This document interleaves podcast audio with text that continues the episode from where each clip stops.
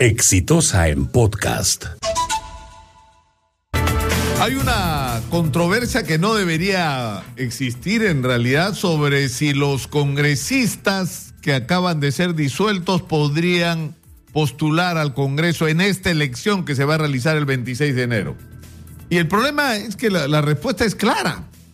Si están vigentes, como ha establecido el Jurado Nacional de Elecciones, las reglas anteriores y no se pueden aplicar las modificaciones porque ninguna de ellas tiene, como exige la ley, más de un año, entonces las reglas que nos rigen, como lo dice explícitamente el Jurado Nacional de Elecciones, son las anteriores.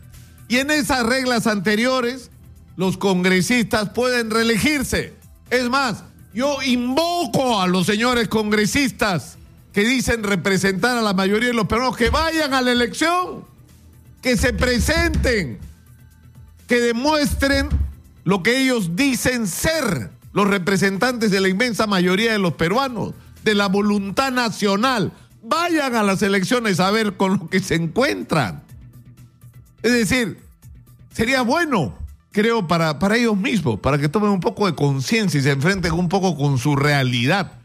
Pero eso no nos resuelve el tremendo problema que tenemos delante.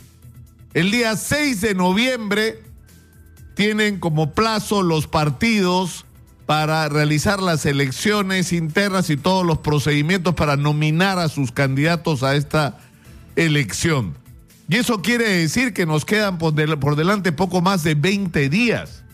Y es un plazo significativamente corto en el cual hay que hacer algo muy importante, darle al país la opción de candidatos que sean mejores de los que hemos tenido en el Congreso. La, la verdad es que hacer algo mejor de lo que hemos tenido no resulta tan difícil.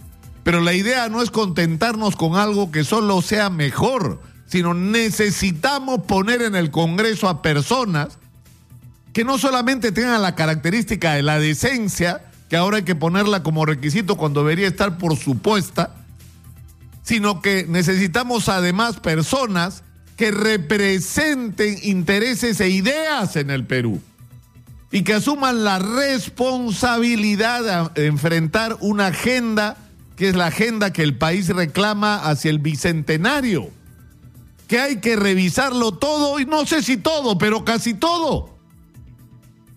Es decir, tenemos que discutir, algunos dicen hay que hacer una nueva constitución, pero hay que discutir la ley de minería, pues, hay que discutir cómo son los contratos, cómo se otorgan las concesiones, hay que discutir los contratos de gas hay que discutir el sistema de concesiones que ha permitido que ocurran cosas como la de los peajes, que no sé hasta cuándo va a durar. Hay que discutir cómo ha sido posible que se contrate como se ha contratado la explotación de dos hidroeléctricas en Chaquia y en Cerro del Águila. Hay que discutir cómo es, cómo es posible que las tarifas eléctricas tengan las perversiones que tienen y que están significando que en el Perú 1.800 privilegiados, grandes empresas, pagan la mitad de la energía que la mayoría de los peruanos.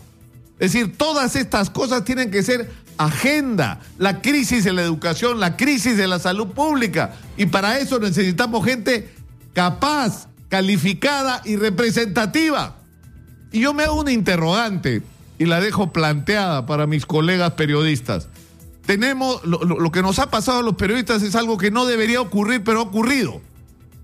Los periodistas nos hemos convertido en muchísimos casos en representante de los sentimientos nacionales, de las expectativas. La gente nos mira como si fuéramos políticos. No somos políticos. No lo somos. Estamos haciendo nuestra chamba, que es poner sobre la mesa de, una manera desgarrada los problemas del país. Pero la gente tiene expectativas con respecto a nosotros como si estuviéramos obligados a hacer política. Y anoche yo pensaba, ¿con qué autoridad moral yo le pido a la gente, metas en política si yo no lo hago? Y una persona mía me decía, pero ¿qué más te vas a meter en política? Estás haciendo política todos los días. Y esa es la función que ustedes tienen, pero es un tema de controversia. Yo creo que hay algunos periodistas que ya pasaron el límite, es decir, ya no son simplemente periodistas, son representantes de posturas, posiciones y alternativas políticas y tienen que actuar en consecuencia. Pero esto que estoy diciendo con respecto a algunos periodistas debería ocurrir en todos los terrenos de la vida nacional. Hay empresarios que tienen que dejar de quejarse y mojarse, ensuciarse los zapatos y meterse en el pleito. Hay emprendedores que están todo el tiempo reclamando que no se les da acceso a los créditos. Bueno, lleven esa pelea al Congreso, señores.